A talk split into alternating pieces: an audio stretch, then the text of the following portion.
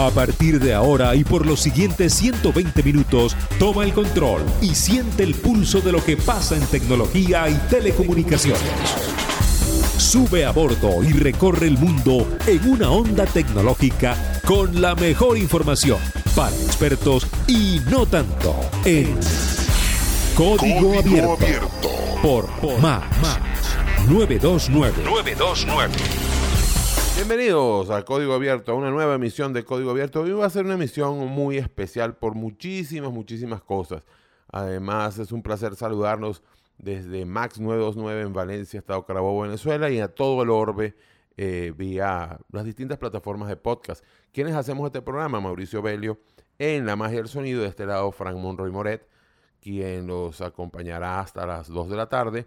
Por cierto, con mucha música, tecnología, telecomunicaciones, redes sociales y por supuesto arroba fmonroy, arroba código abierto para su participación, que vamos a ver si logramos meterla hoy porque el programa está muy apretado. En la segunda hora tenemos una entrevista con el CIDES León, nuestro colega, compañero el CIDES León, hablando de Internet. Esta entrevista debió haber salido la semana pasada, pero por problemas técnicos nuestros, básicamente de conectividad a Internet, aunque parezca mentira, no pudimos ponérsela. Entonces va a ir directo como, como se grabó, pensando en el Día de los Enamorados, pensando en carnaval, pero con muchísima información importantísima del por qué Internet está subiendo en Venezuela. También vamos a hablar de números muy importantes de Internet en Venezuela. Hemos crecido 3.67 veces, casi cuatro veces la velocidad promedio de nuestro país en el último año. Hemos subido 25 eh, puestos en el ranking mundial de Internet en, eh, en el último año y Maracaibo está por encima del promedio mundial. ¿Cómo está Valencia? ¿Cómo está Caracas? ¿Cómo está Barquisimeto? ¿Cómo está la, conectividad móvil? De eso vamos a hablar. También de nuestro desempeño contra eh, la época más ruda de la pandemia, del confinamiento, nuestro desempeño en Internet y, nuestro desempeño antes de la pandemia, que ya va a ser un año de ese 13 de marzo del año pasado, cuando se nos dijo que el virus había llegado a Venezuela. Por ahora vamos a escuchar lo que fue el primer single del álbum Infecto de Afecto de 1992 de Sentimiento Muerto. Un single que fue recogido por Rodben. Yo tengo mm, ambos singles, el corregido y el original, que es una joya. ¿Por qué es una joya? Bueno, nuestro gran amigo Pablo Aguino eh, mandó a retirar ese CD porque tenía un error. Decía que el autor de A la hora justa era Carlos Dagnino. Carlos es un hermano de Pablo que había muerto meses antes y fue un error de eh, eh, Canadá, la empresa que hacía los discos en Canadá, que cometió este error al azar, pero a Pablo por supuesto le afectó con toda razón. Entonces volvió a salir el single con la corrección, autor Pablo Dañino. Aquí van a escuchar el single original, el que tiene el error, sonando por Max 929 y por supuesto aquí en Código Abierto.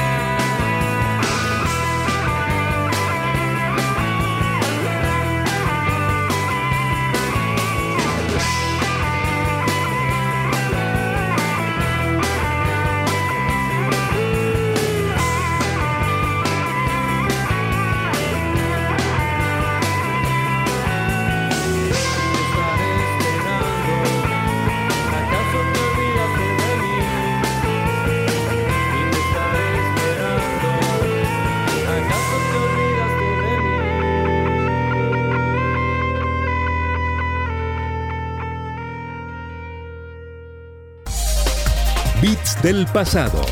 Una mirada a la historia de la tecnología en código abierto. Código abierto. Tal día como ayer, 19 de febrero de 1990, Adobe presentó el editor de imágenes Photoshop. Sí, Photoshop está cumpliendo hoy 31 años de edad.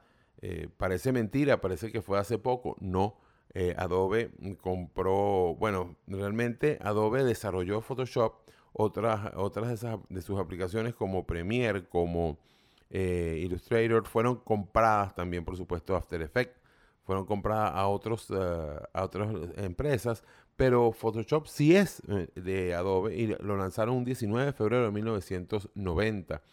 También un 19 de febrero, pero de 2002, las empresas de alta tecnología como Sony, Philips, Fox, Apple, BenQ, Dell, HP, Hitachi, eh, LG, Panasonic, Mitsubishi, Pioneer, Samsung, Shark, eh, se agruparon en el Blu-ray Disc Association y anunciaban el formato Blu-ray que se suponía que eh, este, de alguna manera competía con el DVD HD, que un 19 de febrero, pero seis años después, Toshiba simplemente anunció el final del HD DVD, con lo que se rindió ante el Blu-ray de la Blu-ray Disc Association, que precisamente hoy cumplen, hoy se cumplen 19 años de este Blu-ray eh, Disc Association y se cumplen 13 años de la muerte del HD DVD. Lo curioso es que precisamente el DVD está muerto porque el streaming ha eliminado el uso del DVD y el uso, por supuesto, del Blu-ray. Hoy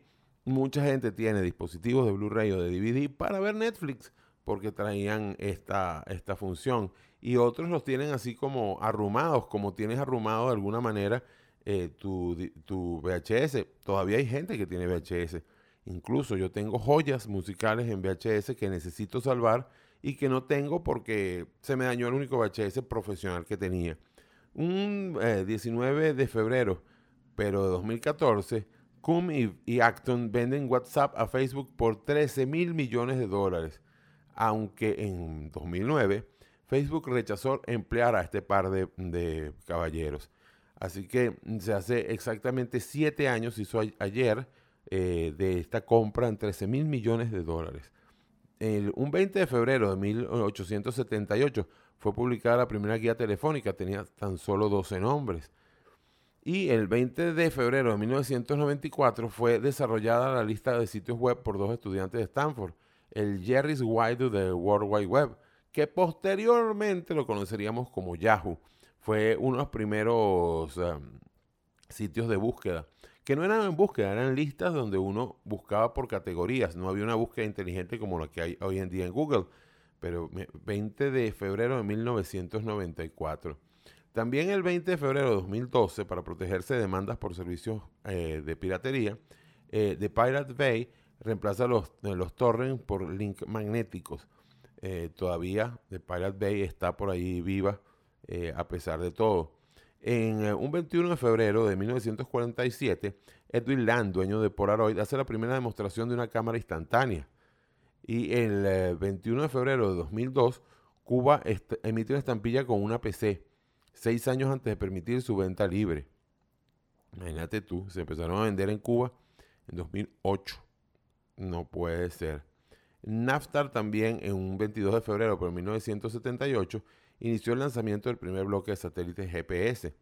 Y en el 22 de febrero de 1992 fue liberado el navegador web tipo texto Links eh, para las plataformas Unix y BMS. Aún se usa para pruebas, aún se usa en ambientes shell de Unix, imagínate tú. También en 22 de febrero de 1900, de, mejor dicho, de 2007, Apple y Cisco deciden compartir la marca iPhone, porque Cisco había comprado ese mm, nombre en el año 2000 y faltaban meses para el lanzamiento del iPhone original. El lanzamiento del iPhone original fue anunciado en enero de 2007, pero su lanzamiento oficial fue en julio de 2007. Incluso todavía en, mi casa, en Caracas, tengo el primer iPhone eh, que se lanzó, incluso con algunos de sus accesorios todavía mm, eh, sellados, como el cable, el cargador y, el, y la base, el dock station, porque ya tenía iPod y entonces ya esos cables los tengo. Todavía el cable de mi primer iPod está funcionando. Eh, desde 2000, año, ¿qué? 2001. Todavía mi primer cable de iPod funciona. No así los que vinieron después, los famosos cables, eh, cables Lightning, los que vinieron desde el iPhone 5 en adelante, que son un fastidio y que cada rato se dañan. Vamos a escuchar la buena música de Max 929, por supuesto de eh, Código Abierto, y vamos a escuchar un tema de 1995, Los Rodríguez, eh, aquel grupo donde estuviera Andrés Calamaro, donde estuviera Ariel Roth, Javier Zapata. Y vamos a escuchar un tema que a mí realmente eh, me, encanta. Es un tema de ese álbum Palabras Más, Palabras Menos, que es un discazo. Bueno, todos los discos de Rodríguez, eh, a mi juicio, son muy, muy buenos. Y el tema se llama Para no olvidar, sonando acá en Max 929 y por supuesto en Código Abierto. 2% de rumba, 98% de rock. Somos los Rodríguez y la siguiente se llama Para no olvidar.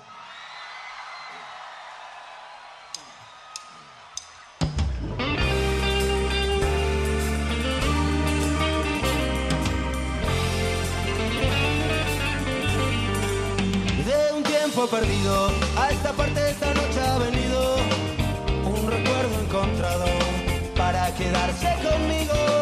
De un tiempo lejano, a esta parte ha venido esta noche otro recuerdo prohibido, olvidado en el olvido, sentimentalmente para remediarlo. Voy a quedarme contigo para siempre, pero puede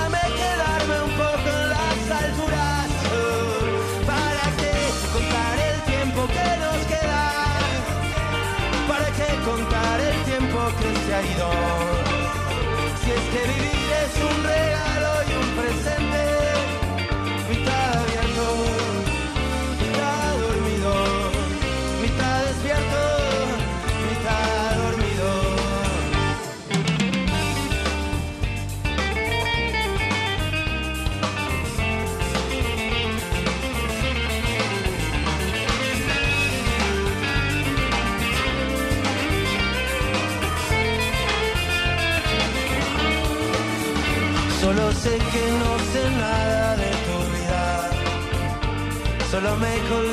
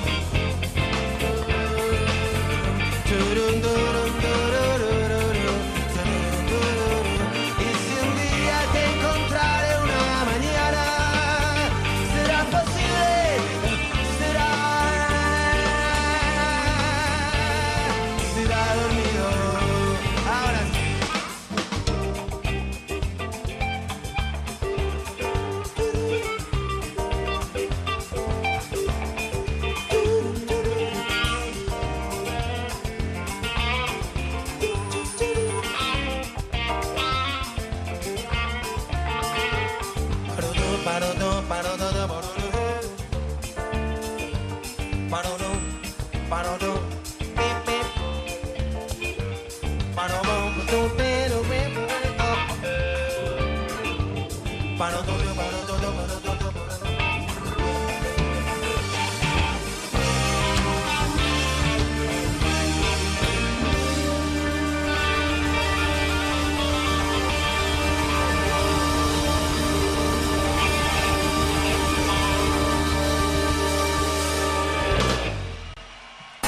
Código Abierto.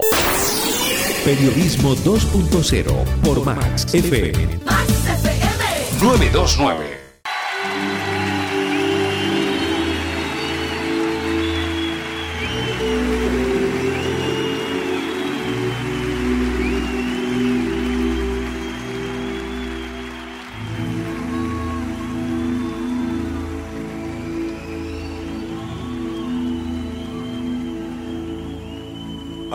Ansiedad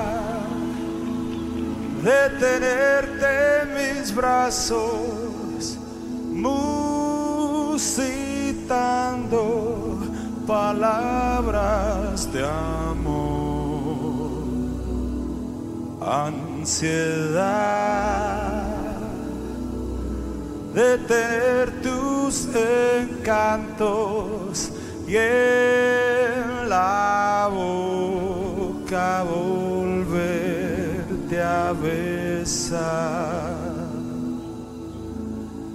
Tal vez esté llorando mis pensamientos.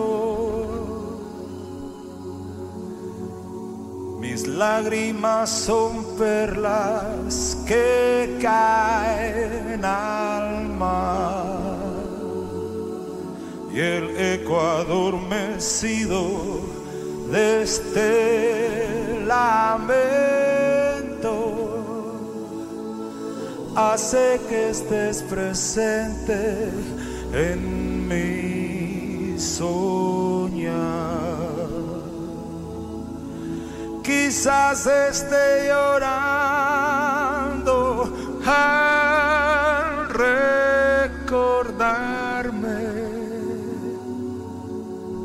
Estreches mi retrato con frenesí. Y hasta tu oído llegue la melodía salvaje y el eco de la pena de estar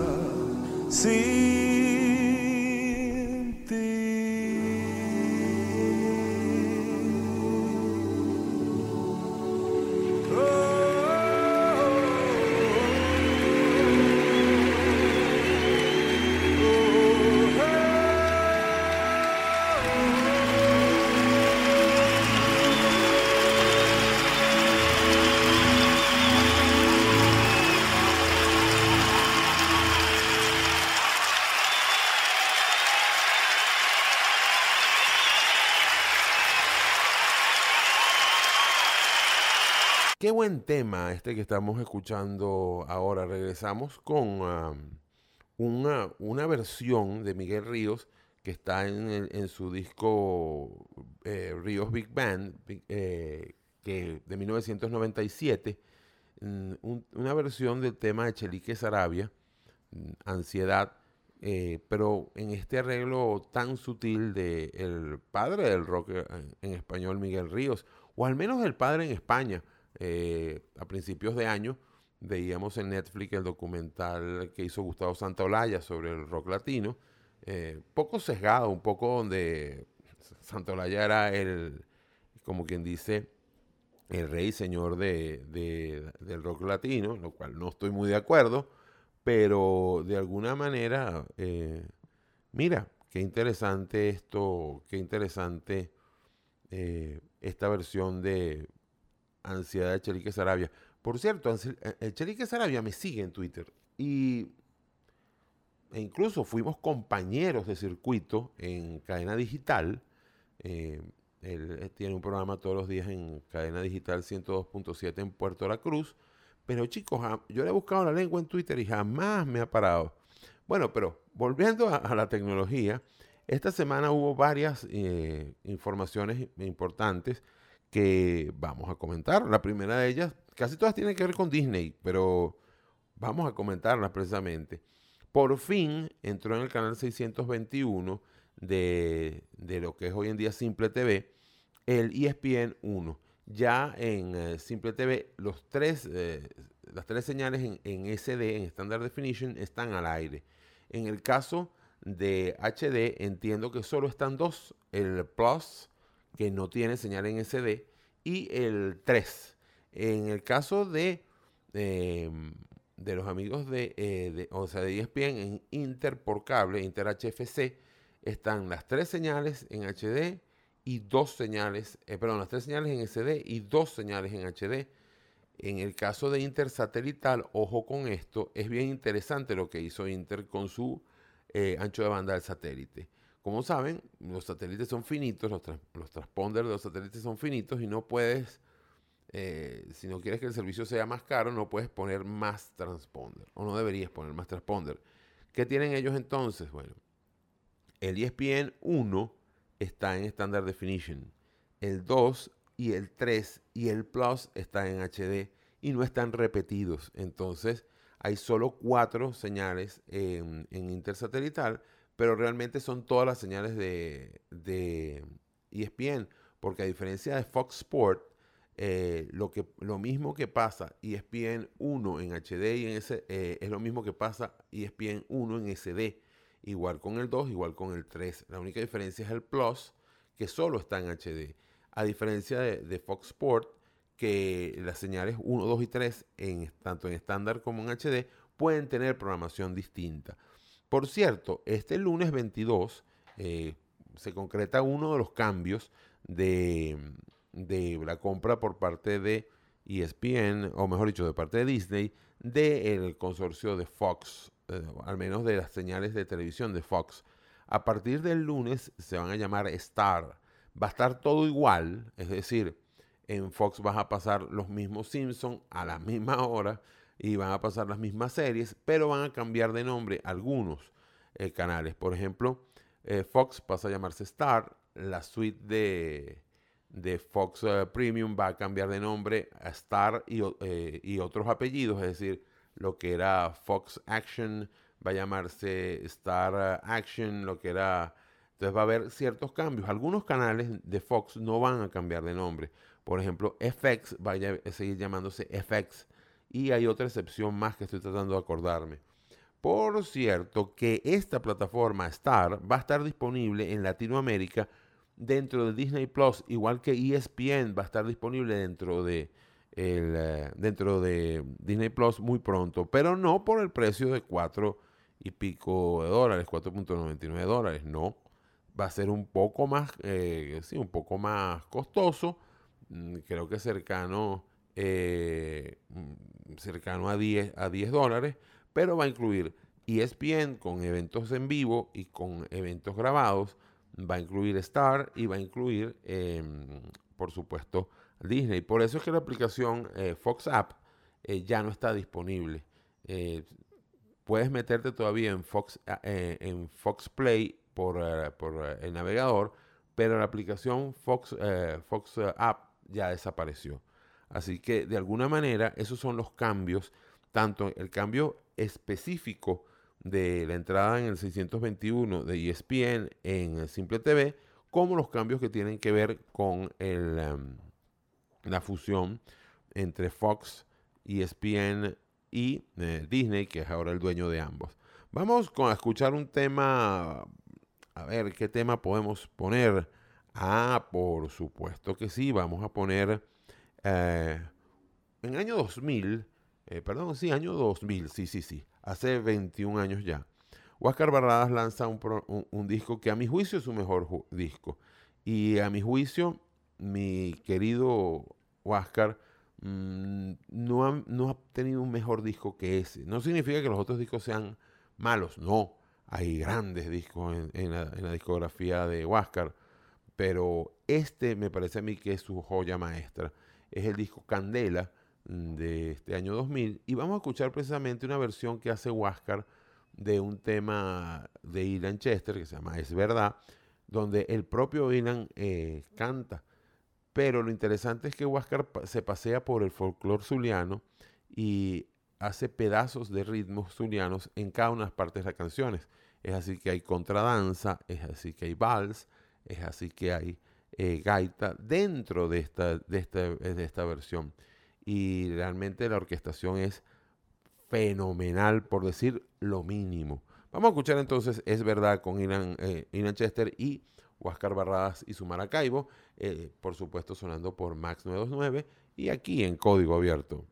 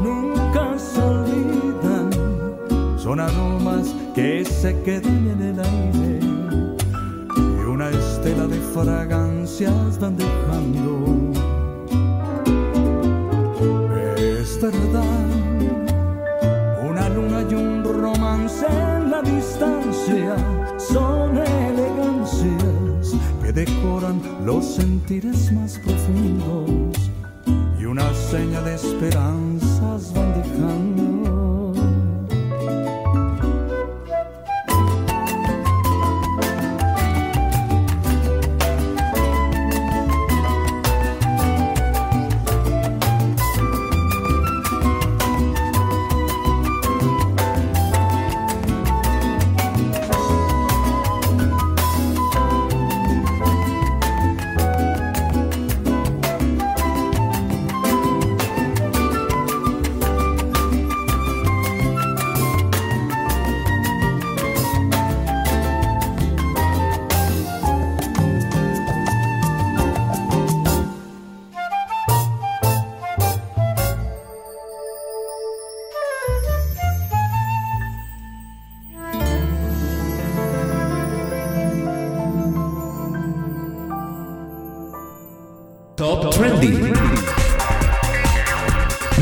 Titulares de tecnología que acapararon la información esta semana. Código Abierto. Y al principio nos hablábamos en código abierto de mm, las estadísticas.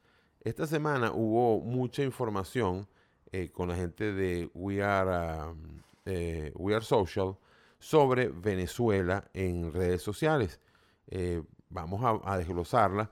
Este fue un estudio que se, se lo grabó, o mejor dicho, lo escribió para el diario de Caracas, o, el antiguo diario de Caracas, que ahora se llama el diario nada más, nuestro colega y partner uh, Arnaldo Espinosa.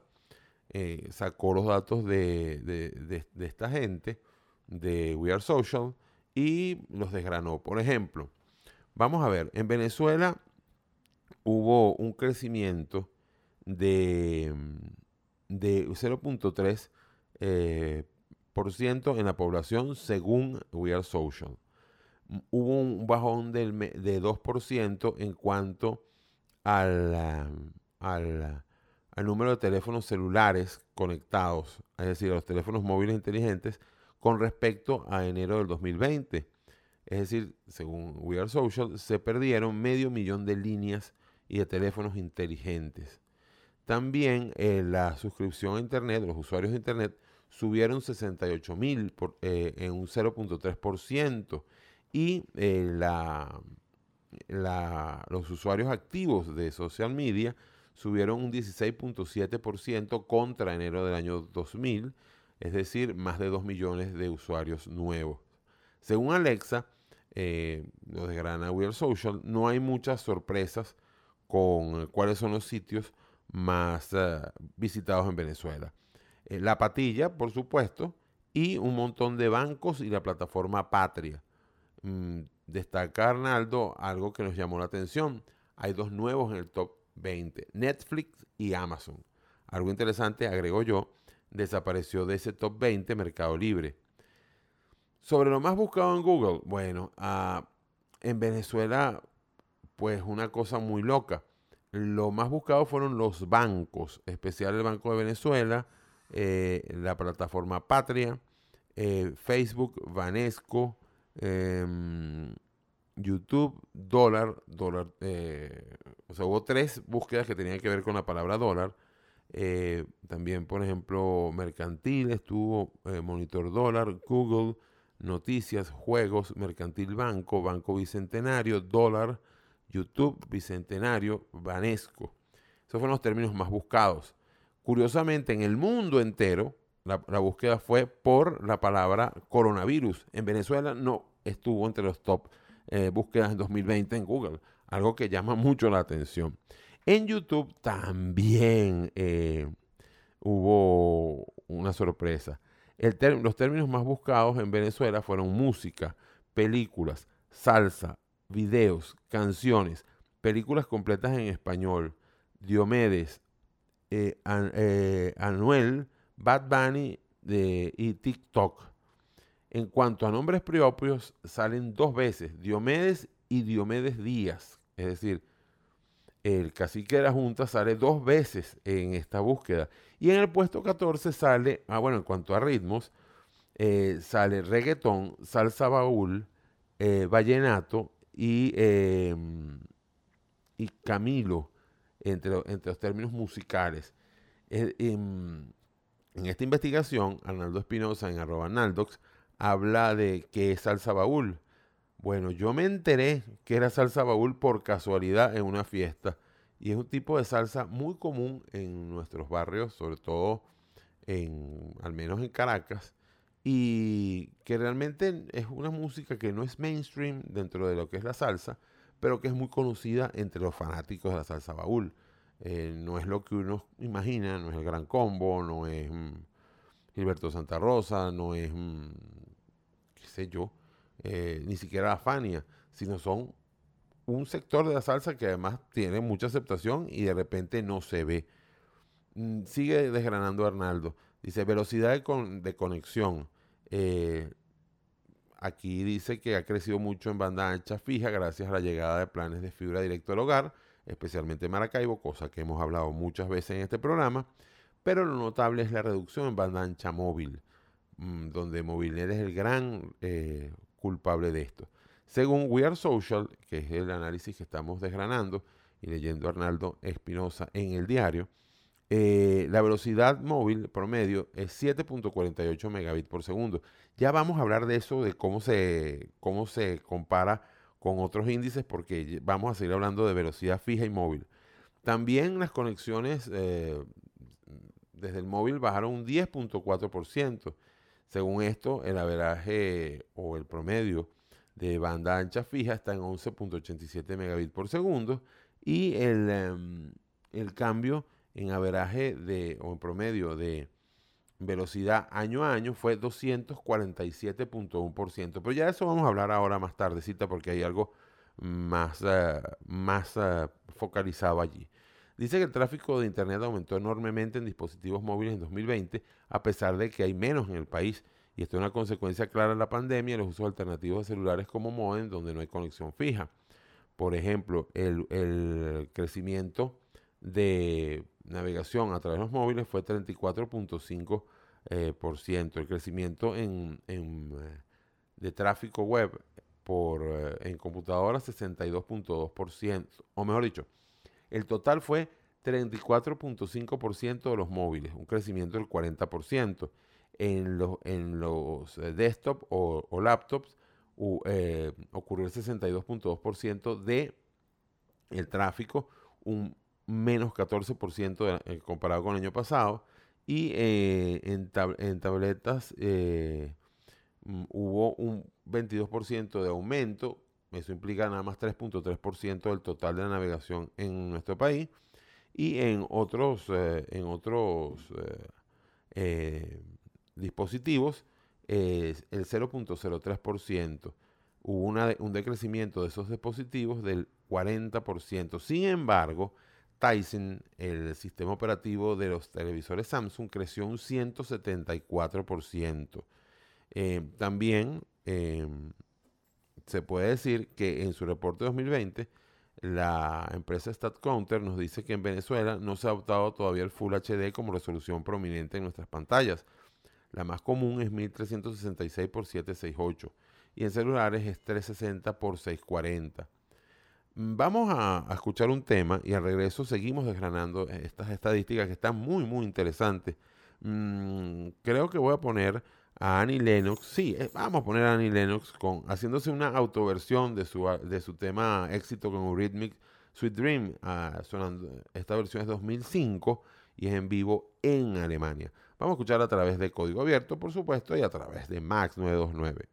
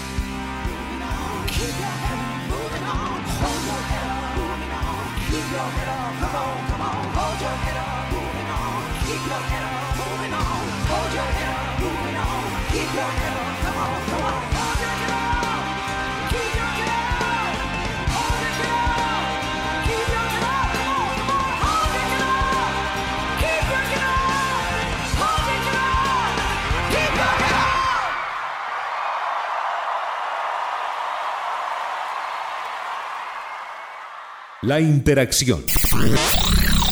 La conversación.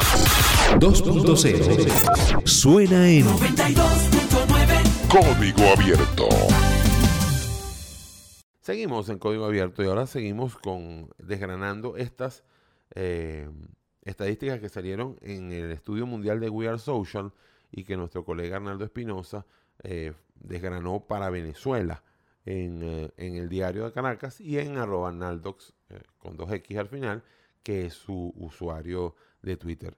En redes sociales eh, dice este estudio que el rey sigue siendo em, Facebook por largo. Su audiencia potencial, esto para uso comercial, que no implica usuarios activos ni usuarios únicos, es 2.2 veces más grande que Instagram y 10 veces más grande que Twitter, aunque sus interacciones son muy pobres.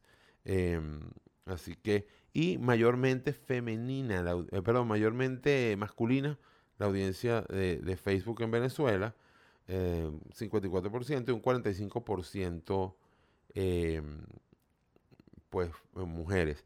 ¿Qué tan pobre es la interacción en, eh, en Facebook? Bueno, tenemos un comentario, eh, eh, sí, o sea, sí, un comentario cada 15 días, lo cual es bas- bastante poco, eh, y los números son bastante pobres comparados con el año pasado. Sin embargo, y escuchen esto, aunque Twitter tiene una base de audiencia, no usuarios, de apenas 1.3 millones de, usuarios en Venezuela, es un monstruo generando tráfico a sitios web, mucho más poderoso que Facebook. La proporción se volteó en los meses de encierro, pero ya ha vuelto a encauzarse.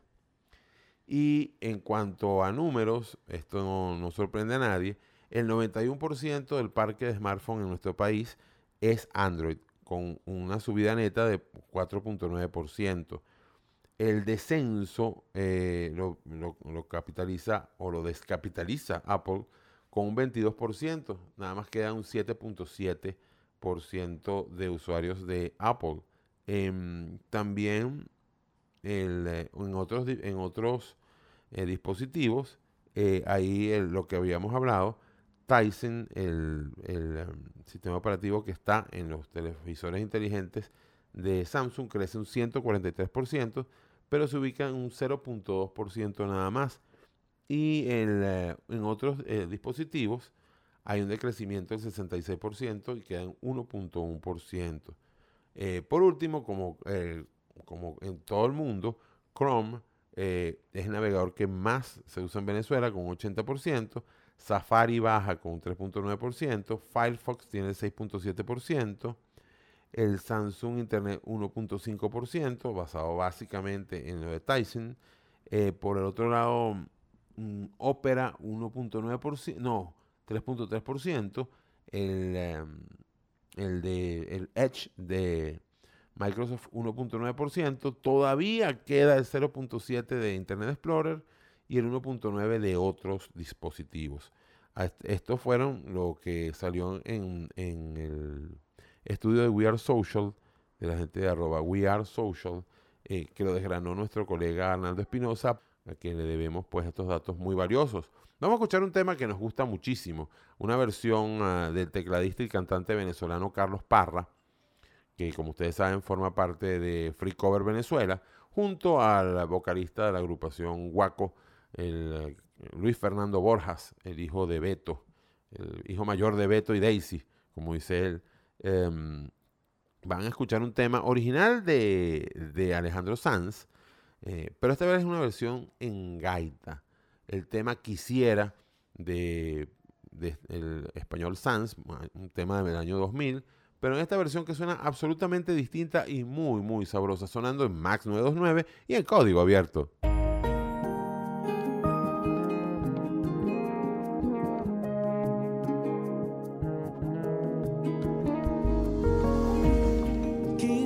Ser el dueño del pacto de tu boca. Quisiera ser el verbo al que no invitas a la fiesta de tu voz. Ay, yo no sé, te has preguntado alguna vez y la verdad se siente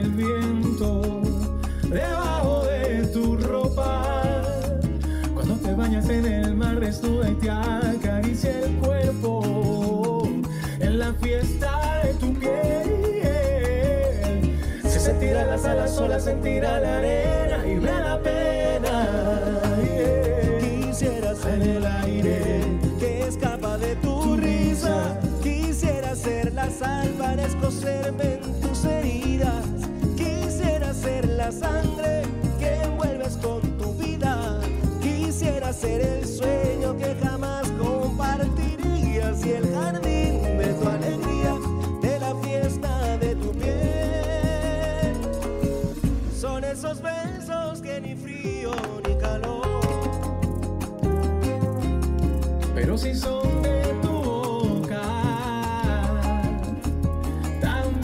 quiero yo,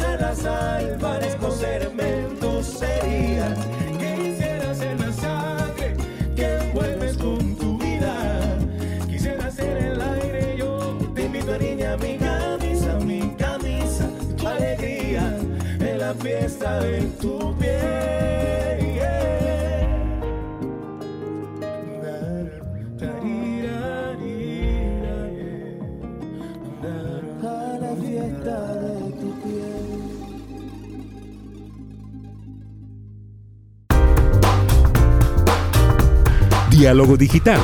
Los protagonistas conversan en código abierto. Código abierto. Seguimos en código abierto y a través de Max eh, 929 y por supuesto en todas las plataformas de podcast, en, eh, en- en Apple, en Google, en Spotify, en TuneIn. Y tenemos un invitado de lujo hoy desde, bueno, ¿desde qué parte de España que estás, Alcides? desde Lugo, la provincia de Lugo, en- al norte de España, en este momento. Sí, Alcides León, nuestro querido colega, compañero, amigo, que, bueno, que gracias a Dios, este, él no se ha ido definitivo, Porcia, está por una emergencia en España, pero no se ha ido. Es los grandes baluartes del periodismo de tecnología en Venezuela y en Latinoamérica. Alcides, vamos a hablar de Internet, porque este año 2021 arranca con buenas noticias en teoría para los usuarios de Internet. Mm, Cada día hay más opciones de conectividad, pero hay mucho, hay, hay- eh, muchas dudas. Por ejemplo, mucha gente entiende que todo lo que no sea televisión por suscripción, es decir, lo que, el servicio que te da Inter o que te da Net 1 o que te da Supercable, eh, es satelital. Eh, pero básicamente hay dos grandes grupos, los inalámbricos y, la fibra óptica. Cuéntanos un poco, ¿qué diferencia hay entre satelital, fibra óptica e inalámbrico? Sí, bueno, para empezar, tradicionalmente en Venezuela teníamos el concepto de que solamente había eh, internet por cable o internet inalámbrico de alguna forma eh, en las versiones de los teléfonos móviles, básicamente, ¿no? Después vino esa ola de empezar a ofrecer internet inalámbrico, que es la que hemos visto por mucho tiempo con la tecnología 4G, etcétera, pequeños modems, especialmente Digital ganó muchísimo espacio ahí. Movilnet al principio tenía un, un espacio bastante interesante y un rendimiento bastante interesante, pero después decayó enormemente. Y después caímos al colapso que nos trajo el, el COVID, al cual ya estábamos cayendo desde antes, que nos obligó a, a levantar todos los tipos de conexiones de las casas, de los hogares, a usarlos como si fueran corporativos, porque necesitábamos subir tanta información a Internet como la que bajábamos, por ejemplo, cuando hacemos videoconferencias y eso. Eso terminó de impulsar una nueva generación de lo que la mayoría de la gente llama Internet satelital, pero que no lo es, sino que es Internet inalámbrico, que se transmite por radio y que se utilizan estas famosas antenas blanquitas que vemos en todos lados, que parecen una parabólica pequeña, pero normalmente no es una parabólica completa, eh, y que además utilizan tecnología de radiofrecuencia que está regulada por Conatel y que debe estar regulada por Conatel, porque si no, se pueden meter, empezar a meter unas en las frecuencias de otras y entonces empezar a producir ruido y bajar la calidad de esto.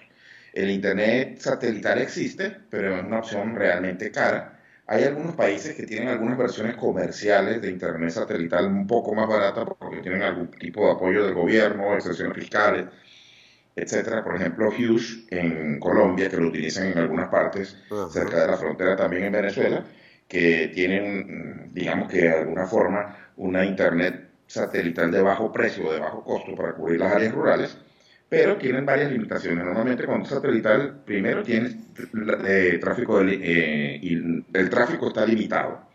Y segundo, tienes una velocidad que también es bastante baja y que también está limitada normalmente. Entonces, además, vale 4, 5, 6 veces lo que puede costar un internet inalámbrico de estos que funcionan por radio.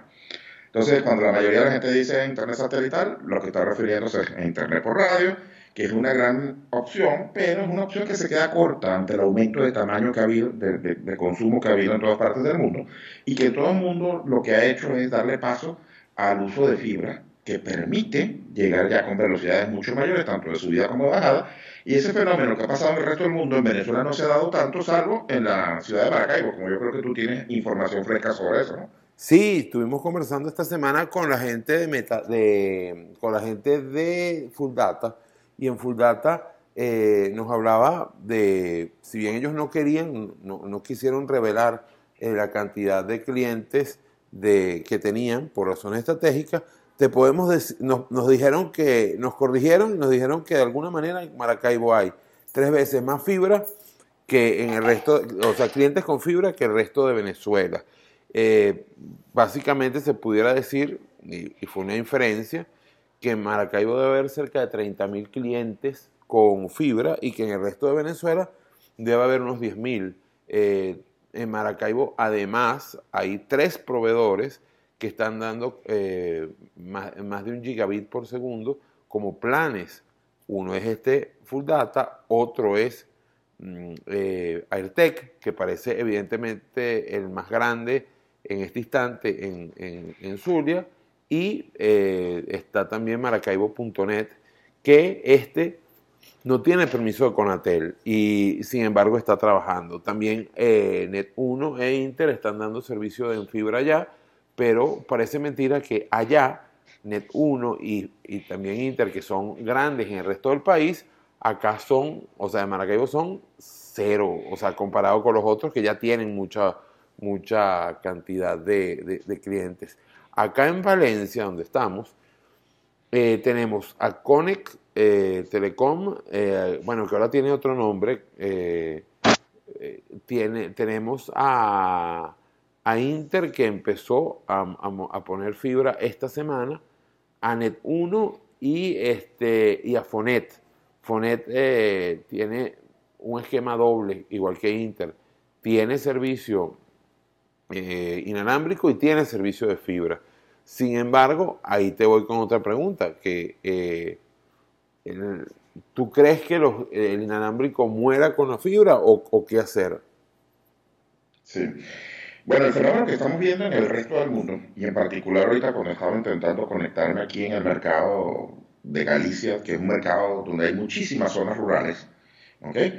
Eh, piénsalo algo así como que la mayoría de las cosas es como si estuvieras más o menos en el Guárico o, por allá, donde hay muchas poblaciones pequeñas y, haciendas que de alguna forma tienen grandes cantidades de, de espacio y eso. Entonces la infraestructura de fibra no ha crecido lo suficiente y el inalámbrico es la única opción que hay para ir. Pero el problema es que el inalámbrico, como conocemos nosotros en Caracas, o en Maracaibo, o en Valencia, que es ahorita señales de radio con dos antenas y eso, eh, ya prácticamente no existe, porque ha sido suplantado por la tecnología 4G, 4G Plus y 5G, ¿ok?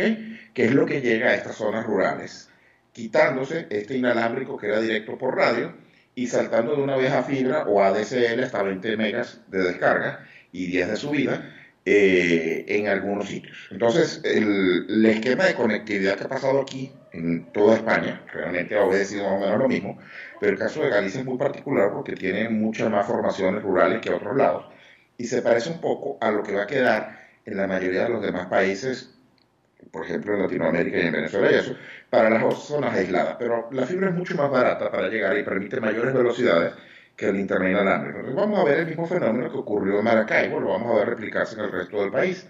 Y es que mucha gente contrata eh, un servicio inalámbrico de radio y después las empresas se dan cuenta que de repente tiene 20 clientes en una urbanización y vale la pena tirar fibra óptica hacia esa urbanización. ¿okay? A veces queda la radiofrecuencia solamente como última milla, a veces simplemente lo reemplazan por fibra. Hay, un- hay unos cables de fibra muy pequeños, mucho más delgados y que se pueden colocar además en los postes que no requieren romper las calles, que no requieren un costo tan grande, incluso creo que valen algo así como 0,50 por metro, de, de 0,50 centavos de dólar, pues, 50 centavos de dólar por metro o por cada dos metros, y la instalación es bastante barata. Y eso también es la última milla de algunos servicios como GPON, que está ofreciendo CanTV, que está ofreciendo Net1, que está ofreciendo Inter, ¿verdad? Si mal no recuerdo Ajá. y también sirve de esa última milla que no sea cobre, sino que la última milla pueda ser fibra para las casas. Tú sabes que la gente de Mester está intentando en la zona de, de Katia, en Caracas, el, eh, el hacer unos troncales de fibra en esa urbanización para poder extender el servicio. Ellos son básicamente una empresa de, radio, o sea, pues de enlaces de, de microondas, pues, y, pero que se les prendió el bombillo en diciembre cuando se dieron cuenta que en el oeste de Caracas hay mucha, este, mucha demanda que no está siendo satisfecha porque muchos de los ISP piensan que al ser, eh, vaya, en teoría, eh, una, una- una zona de, de clase popular, pues no van a tener los recursos para comprar eh, un internet de este tipo, pero que se están viendo forzados porque el teletrabajo, el homeschooling y todas estas cosas te están obligando a tener eh, una conexión decente. Eh, ahí, el caso de Mester está tratando de, de, con fibra Katia. Eh, eso suena, interesante. Acá en Valencia, Conex está metiéndose en los sitios más lejanos con fibra, lo cual no deja de ser interesante porque hay, hay algo geográfico que la gente quizás no se da cuenta. Aunque Caracas es el mercado número uno porque es el que tiene más gente, es un mercado que tiene eh, mucho, muchísimo, muchísima cantidad de, o sea, es mucho más sencillo cablear Caracas con todo y sus desniveles que cablear, por ejemplo, Valencia, que es mucho más eh, larga que Caracas, o que, por ejemplo, Maracaibo, que es muchísimo más grande que Caracas y que quizás mucha, mucha gente no lo sabe o, o no se pone a pensar ese detallito. Sí, bueno, primero que el primer mercado de Venezuela debe ser Maracaibo, sin duda alguna. Recuerda que también se había convertido en el estado más poblado del país hace ya como, como 10 años o, o 15, y es además el estado que mayor votación tiene, ¿no? Ajá. Así que debería ser el, el mercado más importante en cuanto al número de personas. Eh, segundo, me alegra muchísimo lo que tú me cuentas de Katia, porque todo el oeste ha sido muy maltratado, porque inclusive zonas que no son vistas como tan de clase baja, como Montalbán, por ejemplo, Ujú. están muy maltratadas en cuanto a oferta de Internet se refiere, y tienen que terminar muriendo solamente con la oferta de CanTV la mayoría de las veces, ¿no? Siendo además relativamente fáciles porque son ur- urbanizaciones bastante estructuradas, por lo menos en el caso de, de la India, de Montalbán, etcétera, donde relativamente fácil llegarle a, a toda la infraestructura. Y lo que vamos viendo es lo mismo que va a ocurrir. Van a llegar primero eh, con fibra hasta sus centros, hasta sus nodos de los proveedores, y esos proveedores desde ahí, la forma más rápida de extenderse va a ser, obviamente, en un principio con, con frecuencia, radiofrecuencia, inalámbrico, Ujú. y después más adelante la gente va a terminar pidiendo y exigiendo mejores servicios y ellos van a tener que ir cambiando su servicio a fibra poco a poco mientras van expandiendo la, la red, ¿no? Pero menos mal que está ocurriendo, porque de verdad que se vuelve trágico vivir en las zonas del oeste de Caracas e intentar conseguir una conexión decente. Se supone que para las conexiones rurales deberíamos tener el satélite Simón Bolívar funcionando para eso y se supone que deberíamos tener la extensión de 4G de la compañía, pero como tú bien sabes, la- el 4G se limita más que nada a las grandes áreas pobladas, a las grandes poblaciones, así que no está sirviendo para ese efecto que tendría que hacer en las partes rurales y son los más maltratados en toda esta ecuación. ¿El satélite qué? ¿El satélite cuál? Aquel que se llamaba Simón Bolívar, se supone que uno de sus, sus principales funciones era brindar in- acceso a Internet a las poblaciones remotas y nunca lo cumplió, ¿no? Vamos a hacer una... No deberíamos decir una pausa musical, porque vamos a hacer, a deleitarnos con esto que vamos a escuchar. A ti te va a gustar, sobre todo, no te preocupes, tú en España lo vas a poder escuchar a través de Anchor y a través de las plataformas de, de- de- de podcast, pero te va a gustar porque es un, un- detallito. Si yo te digo eh, el álbum de 1984, Brother in Arms, el gran tema de ese álbum, este, Money for Nothing, uno dice Mark Knopfler, ¿no? Eh, Ujú. Y Dire Straight. Pero, básicamente, exacto. sí. pero, ¿qué te parece si te lo escuchamos con una formación?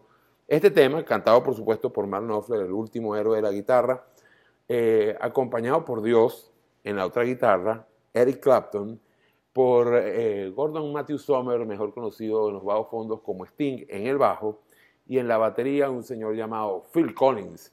De, del año 2003 vamos a escuchar esta versión eh, de, de- de- de lo que es originalmente una grabación de Dire Straits en la voz de Mark Knopfler y en la guitarra de Mark Knopfler, en la guitarra líder de Mark Knopfler. Y esto es Money for Nothing sonando en Max 929 y por supuesto en código abierto.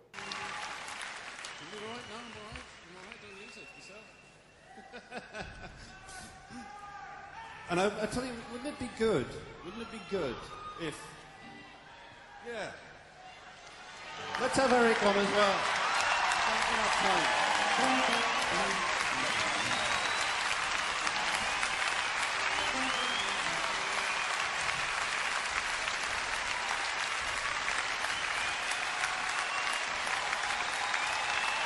Because we can.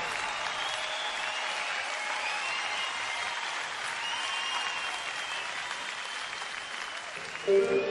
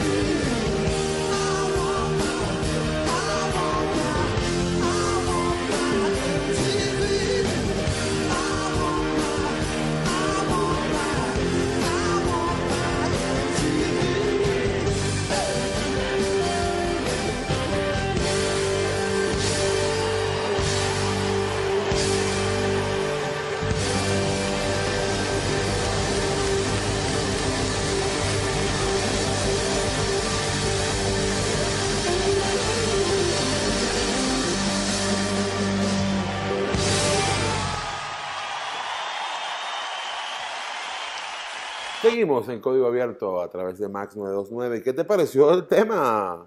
¿Tú habías escuchado esa Wow. versión? Nunca, nunca, no lo había escuchado y fíjate, aparte de que el tema es un clásico realmente de los mejores, el hecho de, de incorporar tanto talento me parece pero increíble. ¿Cuántos discos de oro habrá entre esos muchachitos que conversamos?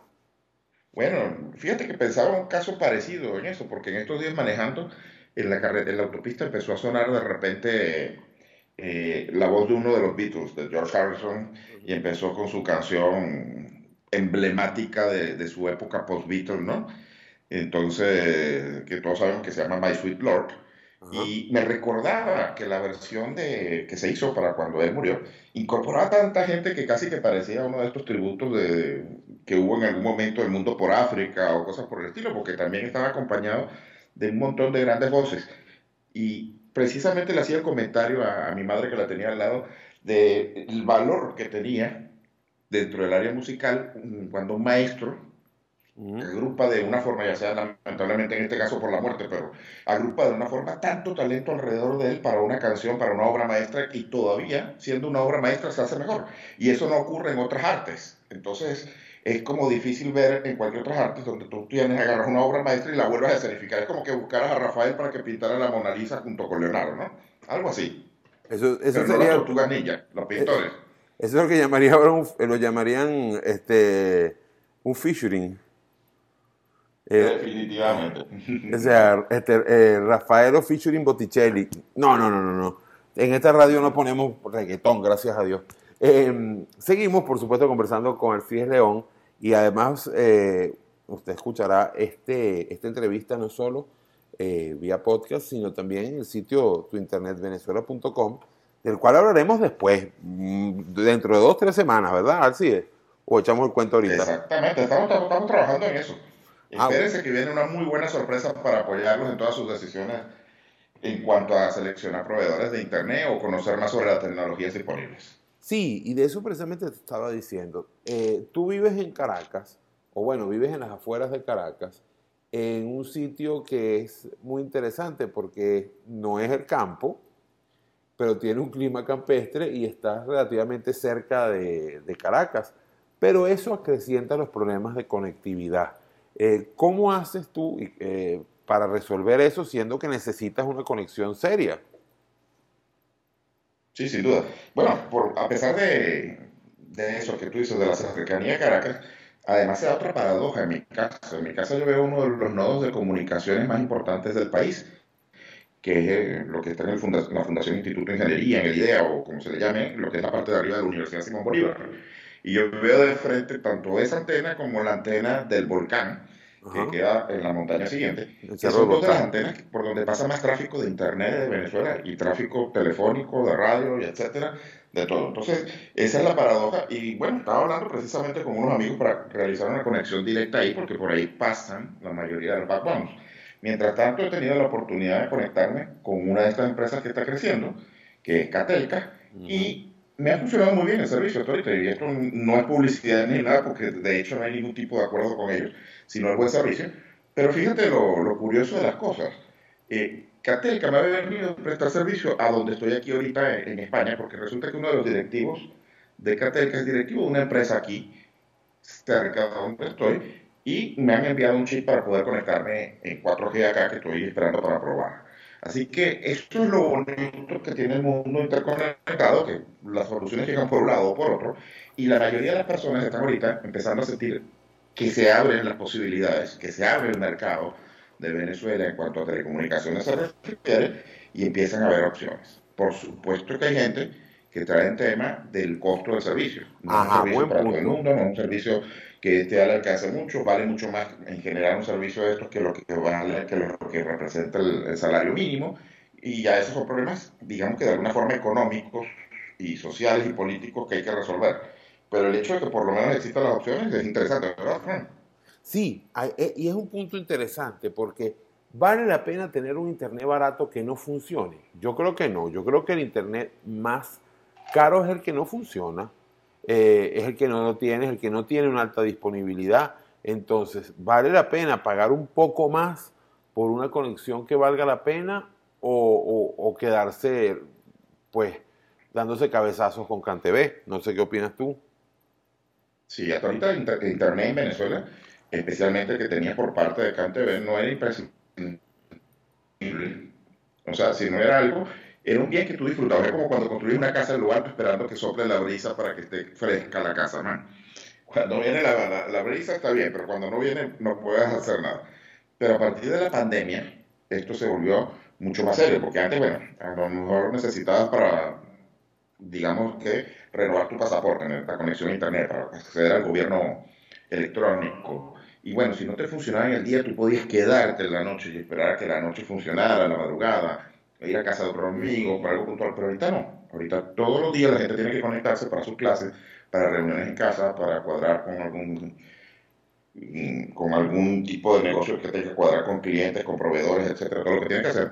O inclusive depende del internet para su entretenimiento lo cual dejó en claro que esa infraestructura que nosotros teníamos de comunicaciones, que era muy buena hace 20 años, no sirve para el día de hoy. Exacto. Bueno, a mí me pasó con, con un proveedor bien interesante. Me pasó con IPNET, que es un tremendo proveedor. Pero cuando yo salí de Caracas, eh, es decir, cuando me vine acá a Valencia, eh, 15 por 1 me servían para muchas cosas. O sea, 15 de bajada y uno de subida. Eh, cuando regresé a Caracas, 15 por 1 era absolutamente eh, inútil porque no podía hacer en vivos, porque no podía hacer esta video o esta llamada que estamos haciendo, o porque no podía hacer un bojote de cosas que me eran medulares y que me eran necesarias en el, en el trastocado día a día luego la pandemia. Además que los, los números son mentirosos, Fran, ¿no? Ese 15 por 1 si fuera un 15 por 1 sostenido, pudiera ser que te sirviera para muchas cosas. Ya para las videoconferencias estaría ahí, ahí, pero, pero podría. Pero es que ese 1, especialmente que es el mayor limitante, es la subida, no es un 1 real, es un hasta 1. Entonces, eh, los márgenes, digamos, son muy grandes. Yo te, te doy un ejemplo. Yo contraté al llegar acá eh, un servicio de Movistar. Y Ajá. pasé por mi primer por mi primer problema con Movistar, que nunca, te- nunca había tenido problemas yo serios con Movistar, realmente. En Venezuela no, para que no se ponga bravo En Venezuela no los he, exacto, en Venezuela no los he tenido, pero el primero lo vine a tener aquí con la, la casa matriz. Y es que me hicieron una oferta engañosa, porque me dijeron que iba a tener velocidad de 4G en el modem, en el router, en el router, como dicen acá, y iba a tener 20 o más de velocidad de subida y 14, 15 o 20, lo que diera el móvil en la velocidad de bajada. ¿Ok? Igual en los dos. Eh, y la realidad es que no, la realidad es que tengo 20 de bajada y 800k de subida solamente. Wow. Y esta sí, y, y ellos mismos no te, lo, te, te dicen no, te dicen que no, pero entonces bueno, tú tienes en la oferta, la oferta trae otra línea aparte, la línea aparte en el móvil sí es una línea donde puedes navegar lo que quieras. Y eso, pero he hecho la prueba utilizando Amazon Prime, Netflix y otras cosas y tú puedes disfrutar del contenido realmente bien. E inclusive no llegas a las videoconferencias bien, pero, pero podrías hacerlo con el, con el router porque te cumple que los 800 son íntegros para ti. O sea, realmente no baja de 70 y algo, de 700 y algo en la mayoría de las pruebas que he hecho eso. Y realmente te la están entregando. Por ejemplo, parte de la oferta que tenemos en Venezuela es muy engañosa. Y por eso hay que saber y conocer muy bien quiénes son los ISPs. Porque incluso hay ISPs que hacen la trampa de que cuando vas a correr la prueba de speed test, te mandan por un canal limpio que tienen para eso, para esa prueba solamente. Eh, Eso me, Es decir, es- es- eliminan el tráfico y lo hacen así. Eso me preocupa, porque el speed test es la única manera que tú tengas confianza en tu proveedor. Y entonces si te si no te si, si no si no puedes tener una confianza real en tu proveedor, ¿cómo hacemos? Bueno, eso son parte de, la- de los problemas que tú y yo queremos de alguna forma enfrentar y crear la conciencia a todo el público para que lo pueda exigir, para que lo pueda pedir. Pero obviamente si el proveedor no tiene licencia de, Con- de Conatel, si el proveedor no tiene ningún otro tipo de obligación, mira, puede desaparecer en cualquier momento. Ah, eso es algo importante. Eso ah, y además hay otro problema que tenemos que decirlo. ¿Cómo hacemos si Conatel tiene un, este, bueno, tiene una- un retraso en, la, eh, en una, una mora administrativa en dar el permiso a los operadores y que hay operadores que, Claro. que tienen rato haciendo y trabajando, y, pero todo el gobierno tiene, y todo el gobierno tiene los certificados de web vencidos, además, o sea, que es otra cosa. Bueno, entonces ahí sí ya la cosa se nos, se nos complica porque, repito, esa morosidad administrativa de Conatel nos, nos friega a todos, ¿no? Por supuesto, limita muchísimo la, la oferta que deberíamos tener mucho más clara. Pero bueno, eso es un ejemplo de lo que, de lo que puede pasar y a lo que la gente tiene que estar consciente para poder cuidarse y para poder exigir una mejor comunicación. Pero estamos yendo hacia una realidad de comu- comunicacional desde el punto de vista de Internet muchísimo mejor en Venezuela. ¿Va a haber que pagarla? Sí, por supuesto que va a haber que pagarla. ¿Vamos a tener problemas? Sí. La idea es que hagan la inversión lo mejor posible, que la puedan dirigir y que puedan buscarse la mejor solución que les permita montarse en esa ola de ser más productivos, de poder divertirse mejor, de poder comunicarse mejor, a tener un mejor servicio de Internet. Claro, vamos a poner otro tema y al regreso vamos con una última pregunta para no quitarte tanto tiempo en esta llamada internacional.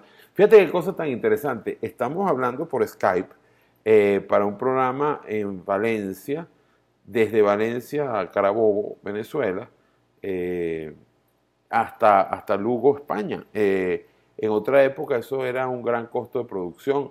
Ahorita es el costo de prácticamente la llamada de datos que estoy haciendo a través de mi operador, que en este caso sí estoy usando un operador móvil, estoy usando Movistar, pero, pero son datos. Vamos a poner, y, y creo, déjame ver si te, te va a sorprender con otra cosa, con otro tema que yo sé que te va a gustar, porque, porque es algo, eh, a ver, que podemos poner por acá. Bueno, vamos a escuchar eh, un- una versión Bueno, tengo aquí dos opciones, o tres opciones. Tengo una versión de un tema de, de Alejandro Sanz, pero en gaita, en gaita zuliana. Tengo una opción de C4 Trío junto a Guaco, haciendo una versión de Ahora No, el tema, el primer tema que, que le grabó Guaco a Jorge Luis Chacín, o el último de la fila en directo con Sara. ¿Cuál te gusta? ¿Cuál quisiera escuchar? C4 Trío con Guaco, sin duda. Ah, bueno, entonces escuchemos al Secuestro Trío con Guaco y el tema de Jorge Luis Chacín y de Jesús Rizo, ahora no, sonando por Max 929 y al regreso, por supuesto, más de código abierto con, eh, en esta conversación tan sabrosa como siempre con nuestro hermano del alma Alcides León.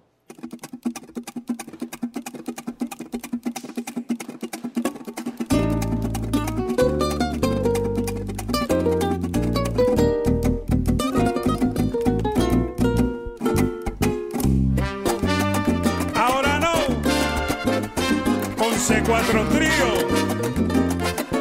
puro dolor.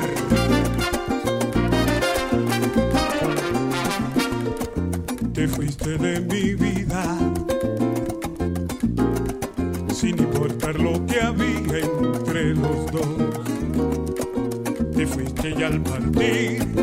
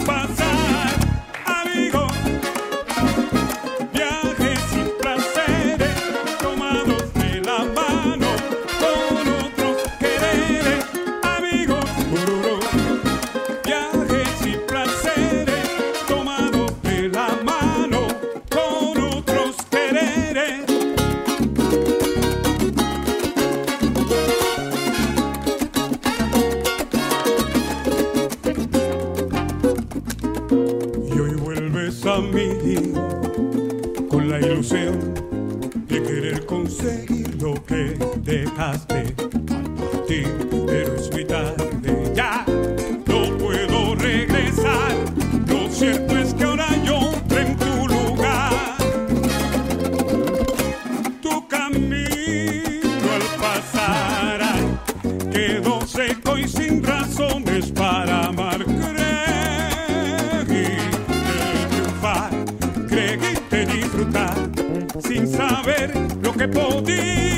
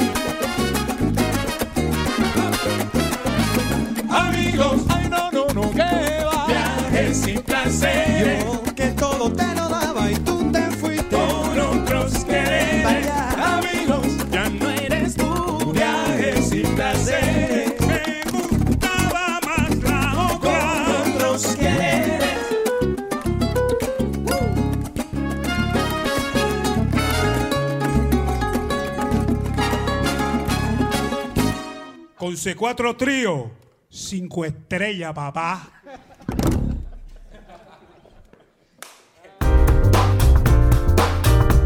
Diálogo digital.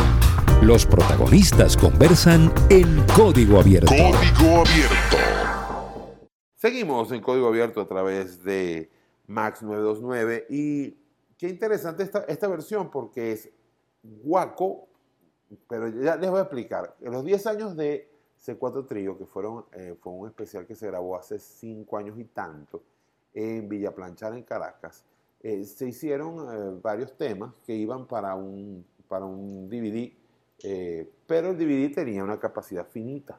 Eh, evidentemente, cuando se hicieron la producción, se tomaron más temas de los que se podían poner en el DVD por si pasaba algo. Se habían grabado, se grababan en directo allí en Villa Planchar. Este tema no está en el DVD y es una mixtura, como dirían los brasileños, porque es C4 trío más eh, Chipi Chacón en la trompeta, más eh, la sección de metales de Guaco, en este caso Rafael Greco, Juan Carlos Salas y, y Norman Cepeda, y los cantantes para ese momento de Guaco, que eran Gustavo Aguado, por supuesto, Luis Fernando Borjas, eh, Diego, Dieguito, eh, a broma, se me perdió el apellido de Diego, ¿vale? Este, adiós. Eh, Diego y Elaín Monicú, que ya no está en Guaco. Eh, ya les debo, el apellido de Diego, pero este, y es una interesante, una interesante versión y además muestra la versatilidad de ese cuatro trío que pueden sonar como, como un bandón, pueden sonar como un bandón como guaco, ya eso es suficiente como para decir wow. Pero bueno, seguimos en código abierto con el gran eh, Alcides León, uno de los periodistas más destacados de tecnología y telecomunicaciones en Venezuela. Se lo pueden seguir en aleon1969, tanto en Twitter como en Instagram, lo pueden leer en, en, Dia- eh, diario, ¿cómo es? ITC Andino. ITC Andino, exactamente. Ah, punto com, y en hablando de TI.com, pero en hablando de TI.com ha seguido publicando. Eh, no, pero ya viene, ya viene de nuevo. Ya Ah, estamos trabajando en el regreso del blogger. Así me gusta. Eh, y yo siempre he dicho que, que Alcides debería tener un podcast, porque como ustedes están viendo, tiene una excelente conversación y, y- y además siempre soltura, un tono de voz muy agradable. Bueno, ustedes lo recuerdan porque él estuvo haciendo una sección aquí en Valencia eh, bastante tiempo en Agenda de Éxitos. Y bueno, hay un, mito que quería compartir contigo.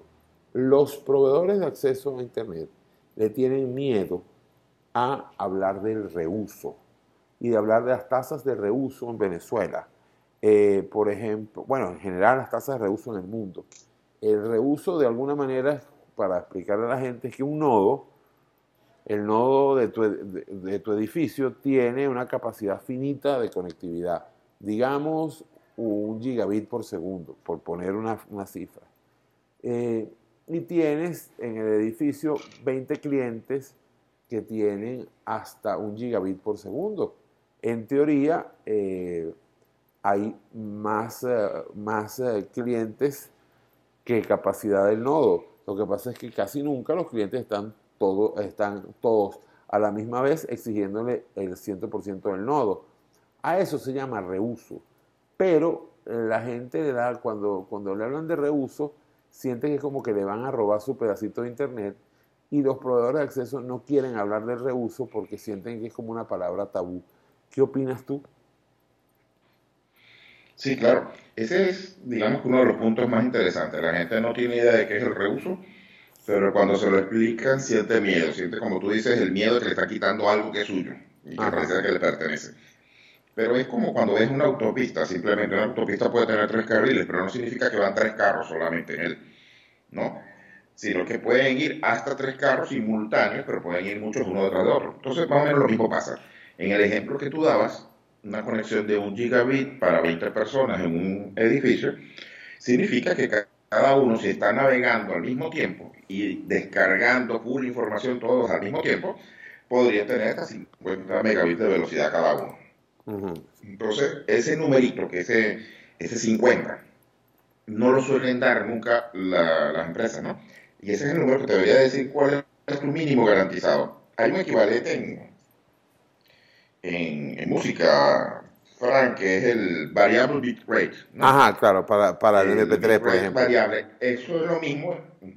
Si lo explicas tú, que tú eres un hombre de, de audio. Ah, bueno, eh, no, bueno, básicamente, gente básicamente que el, el audio, eh, una canción, el MP3 cuando lo comprimes, eh, el MP3 es un sonido, eh, agarra el sonido, por ejemplo, en WAV eh, o en, o en que es el de Apple, que son sonidos no comprimidos y para escuchar, eh, pero con archivos muy grandes. Cuando estás escuchando en el MP3 es un archivo comprimido.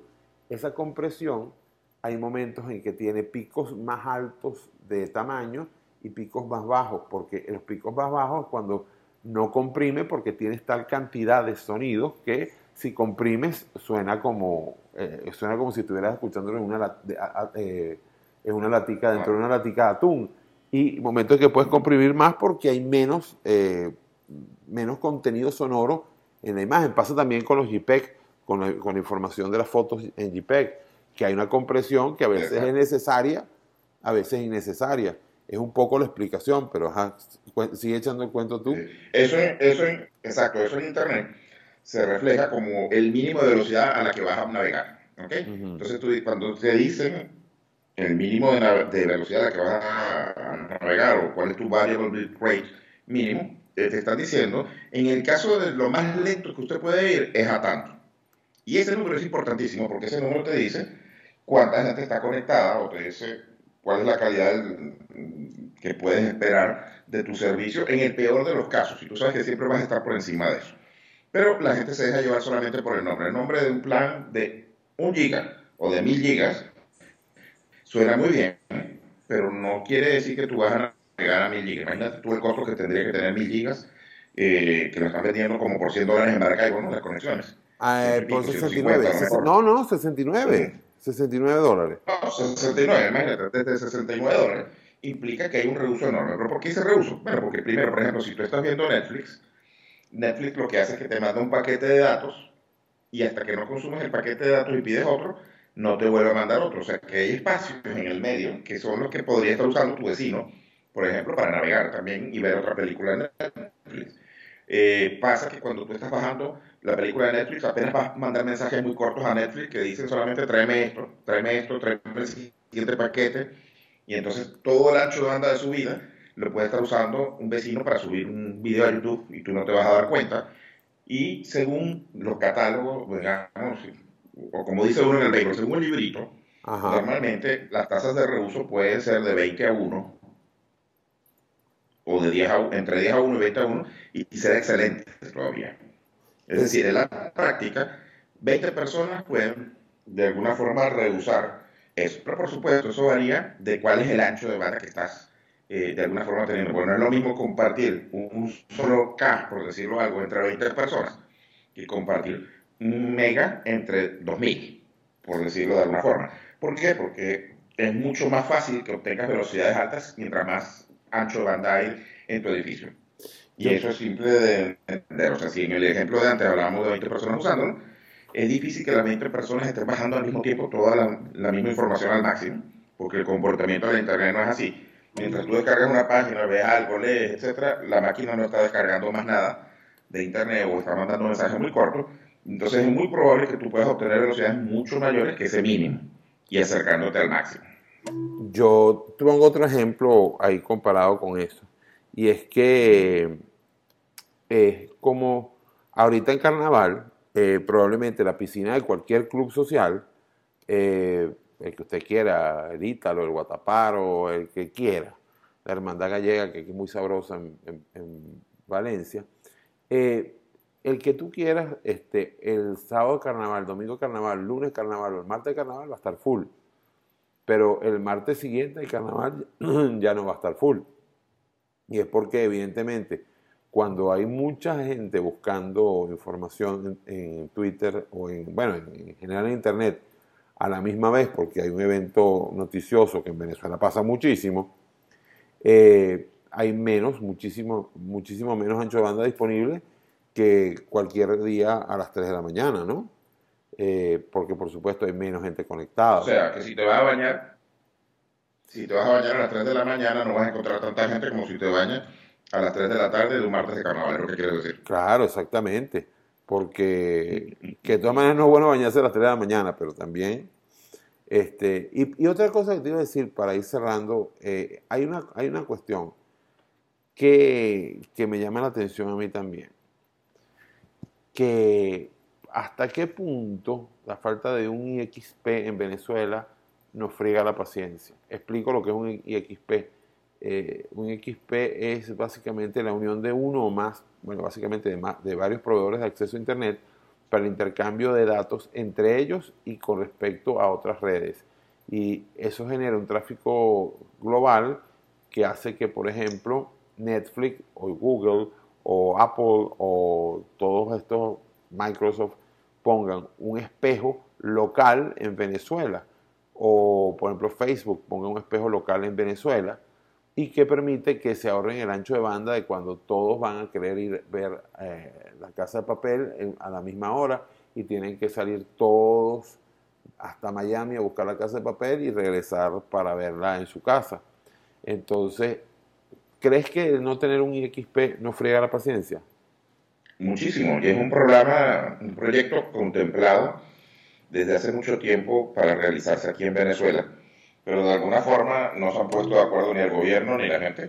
El costo estimado del proyecto inicial eran alrededor de unos 11 millones de dólares, que no es tampoco una cifra tan, tan loca ni disparatada. Y la idea era que fuera lo suficientemente grande para que Google precisamente pusiera un su caché aquí y pudiera manejar un caché local que tendría un efecto probablemente de aliviar un 20, un 30, un 40% la salida hacia afuera. Pero además, hoy en día, cuando tú mandas un mensaje de un proveedor de servicio a otro, en la mayoría de los casos termina viajando por lo menos hasta Miami o a Panamá para regresar después y venir acá.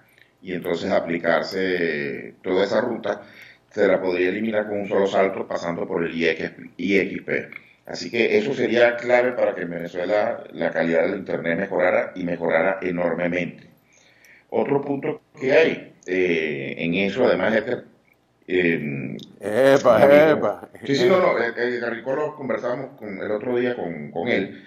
eh, y no veíamos como la importancia de por qué cable submarino salía, pero empecé a averiguar, después de que estuve hablando de ese tema con, con empecé a averiguar y sí hay una importancia enorme por qué cable submarino sales, porque los cables submarinos que salen hacia Panamá, ¿ok?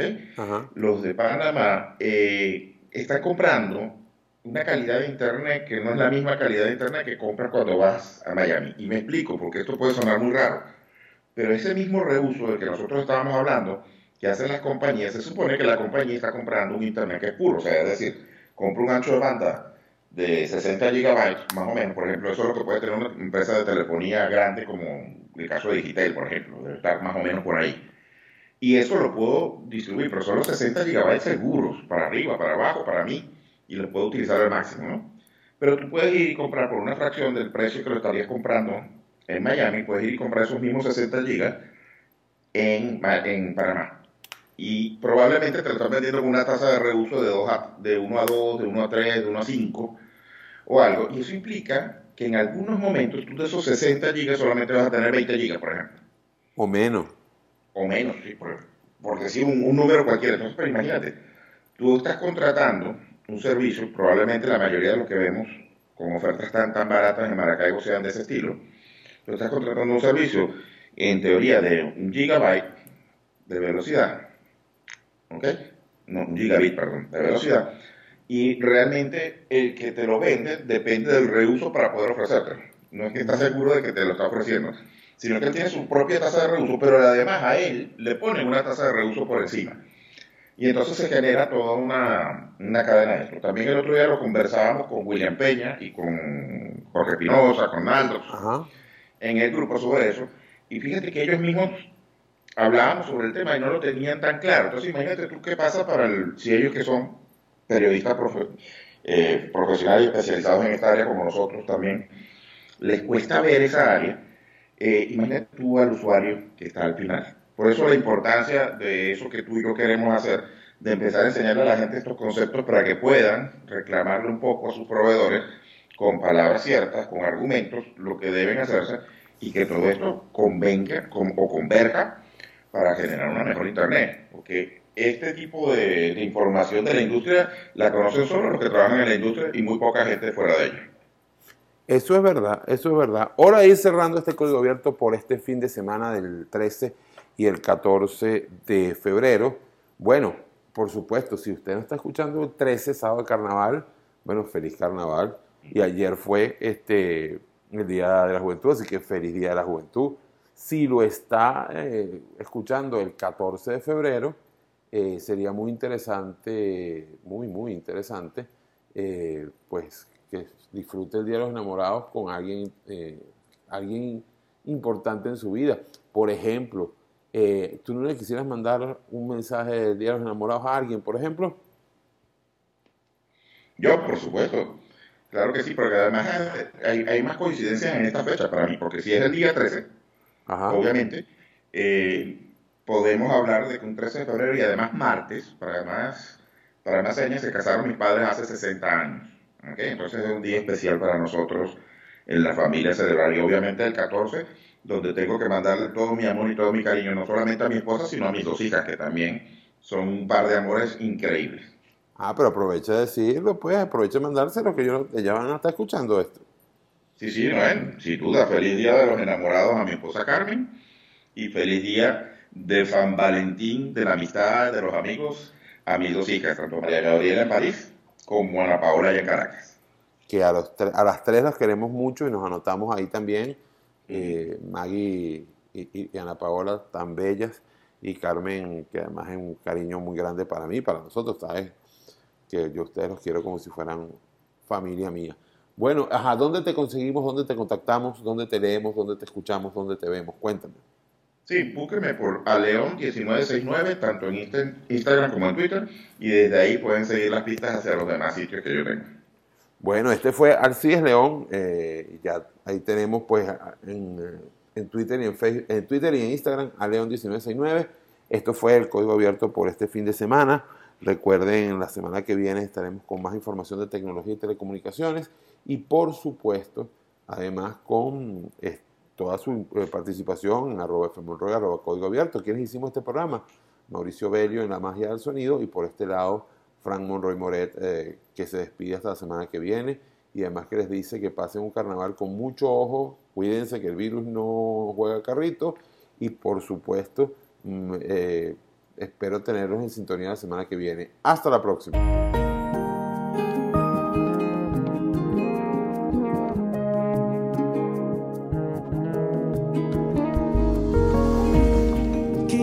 Quisiera ser el dueño del pacto de tu boca. Quisiera ser el verbo al que no invitas a la fiesta de tu voz. Ay, yo no sé, te has preguntado alguna vez y la verdad se siente el viento de en el mar desnuda y te acaricia el cuerpo en la fiesta de tu piel. Se tiran las alas solas, sentirá la arena y me da pena. Quisiera ser el aire que escapa de tu risa. Quisiera ser la sal para escocerme en tus heridas. Quisiera ser la sangre ser el sueño que jamás compartirías y el jardín de tu alegría, de la fiesta de tu piel. Son esos besos que ni frío ni calor. Pero si son de tu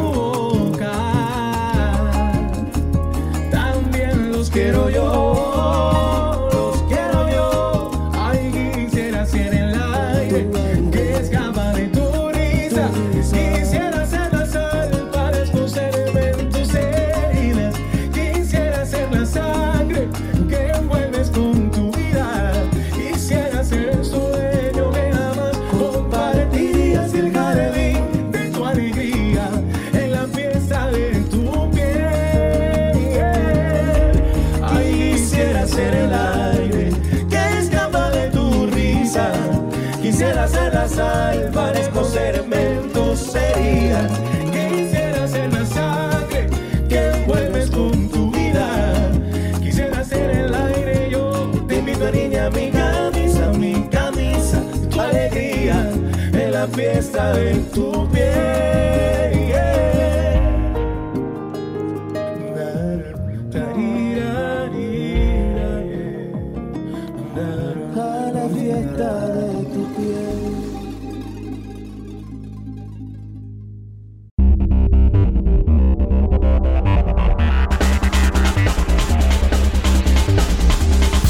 Hasta aquí Código, Código abierto, Abierto. con Fran Monroy.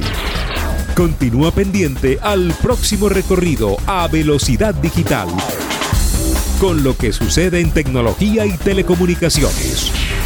Recuerda seguirnos en Código Abierto en Twitter e Instagram y visitarnos en www.códigoabierto.com.be. Código, Código Abierto. abierto.